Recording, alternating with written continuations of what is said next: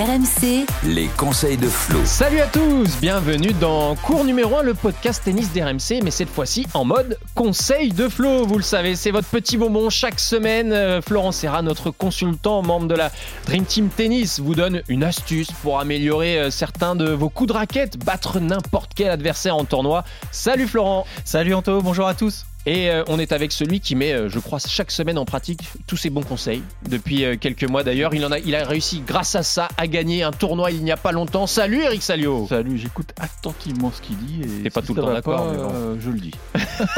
Non, mais pour ça, il faut que je sois très concentré parce que Il faut que tu sois pertinent surtout. Ouais. Et que derrière, il y ait euh, des résultats. Florent, cette semaine, évidemment, on va parler de l'indoor parce que la saison euh, en outdoor euh, prend, touche à sa fin. On va retourner dans les salles où il va faire bon pendant l'hiver. Ça va aller vite. Ah non, ça va plus Ça trop vite. ça vrai, dépend où, les- Ça, va- plus trop vite. Ouais, sur ça les- dépend. sur les chez les amateurs, les salles intérieur. sont pas tout le temps chauffées. hein. Oui, bah, c'est vrai, ça c'est vrai aussi. Il peut faire plus froid qu'à l'extérieur en plein hiver. Euh, Florent, Florent, euh, comment euh, passer justement et faire bien la transition entre la surface quelle que soit, que soit la surface d'ailleurs, hein, terre battue, euh, green set extérieur, euh, quick, et euh, quand on passe euh, en indoor.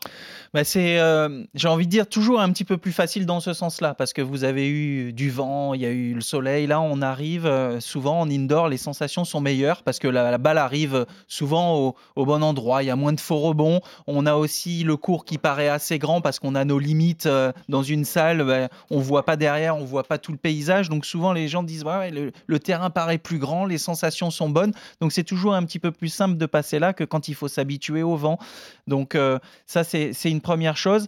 En indoor, déjà, le, le- le- le premier point, c'est d'essayer de s'appuyer un petit peu plus sur sa première, sur son service, sa première balle de service qui est Ça, c'est quand on a un bon service, Eric. Quand on a un bon service. Mais tu parles à qui? À des deuxièmes séries ou Oui, à des même. séries que Non. Les, les, les quatrièmes séries, ils font pas d'ace, hein, je te rassure. hein. de- ou, ou d'essayer Oh, parfois, il y a des d'essayer hein.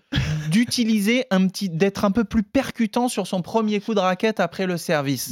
En indoor pour essayer de prendre le- le- l'adversaire de vitesse parce que souvent euh, ben, on a euh, on a la balle va plus vite et il y a moins de rebonds. Donc euh, aussi on essaye de, de le bousculer euh, comme ça alors que sur l'extérieur à l'extérieur il faut souvent préparer utiliser un peu plus le lift. Euh, en indoor vous pouvez vous permettre d'aller un peu plus à plat par exemple et d'utiliser moins aussi les, les Mhm. Est-ce qu'on change liftés. son jeu? Bah, Je sais pas, par exemple, euh, un terrien qui aime bien la terre. euh, quand il Nadal le disait, euh, Nadal il essaye en indoor en de indoor. frapper un peu plus à plat. Bon, il a jamais gagné Bercy, il a eu toujours un petit peu plus de mal en indoor parce que son lift forcément prend un petit peu moins. Mais on essaye de, de- de prendre un petit peu plus tôt la balle et de, et de frapper un petit peu moins en lift parce qu'on va laisser trop de temps à son adversaire et c'est là où on va se mettre à reculer, à défendre et quand on Donc, défend. que tu changes ta prise, comment tu fais alors pour passer du lift à un jeu plus à plat?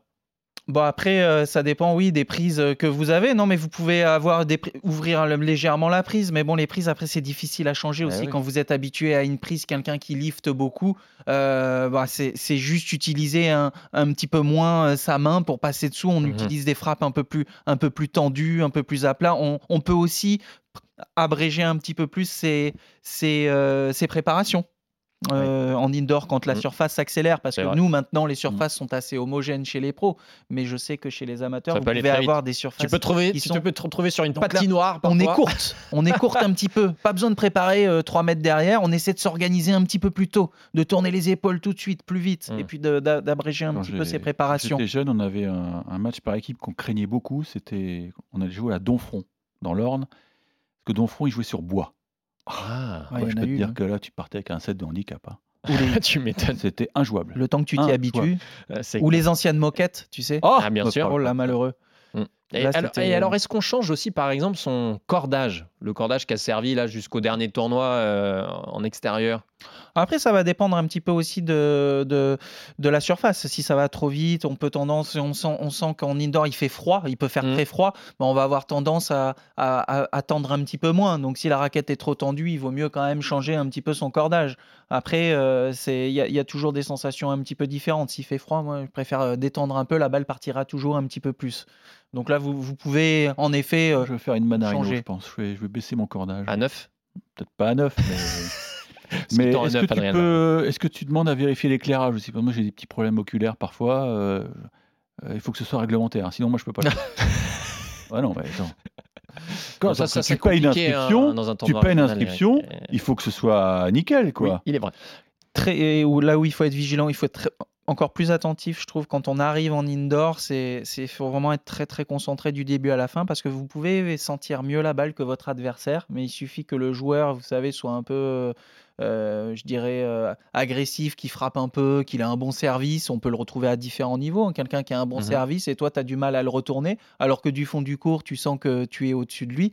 Bah, c'est justement être très vigilant là-dessus et être très concentré parce que euh, on peut se sentir supérieurement supérieur techniquement à un adversaire, mais, mais on peut très bien se rendre ce match aussi très compliqué parce qu'on a des difficultés au retour. Et il n'y a pas plus d'arnaque dans les matchs parce que. Les traces. Ça carotte un peu plus. Ah voilà. Ça peut carotter un Comment peu tu plus. gères ça? Il y a un mec qui te carotte. Tu fais- le carottes, toi? Tu fais comme un challenger. Après, t'avais vu cette image-là Oui. Balle est au milieu du carré, tu lui dis Faute C'est bon, elle est faute celle-là aussi. Qu'est-ce qu'on fait maintenant? On, on continue comme ça ou on joue? T'imagines le match? Oh là là, le match débile. Ouais, je suis sûr que ça a dû t'arriver, ça. Non, jamais. Merci Florent Merci pour euh, ce nouveau tuto à retrouver évidemment sur toutes les plateformes de téléchargement. Et si vous avez envie d'en- d'avoir un nouveau conseil de la part de Flo, n'hésitez pas à commenter ce, ce tuto de Flo et puis on, on vous expliquera, il vous expliquera tout cela dans les prochains épisodes. À bientôt sur cours numéro 1. Ciao ciao Ciao. RMC Cours numéro 1.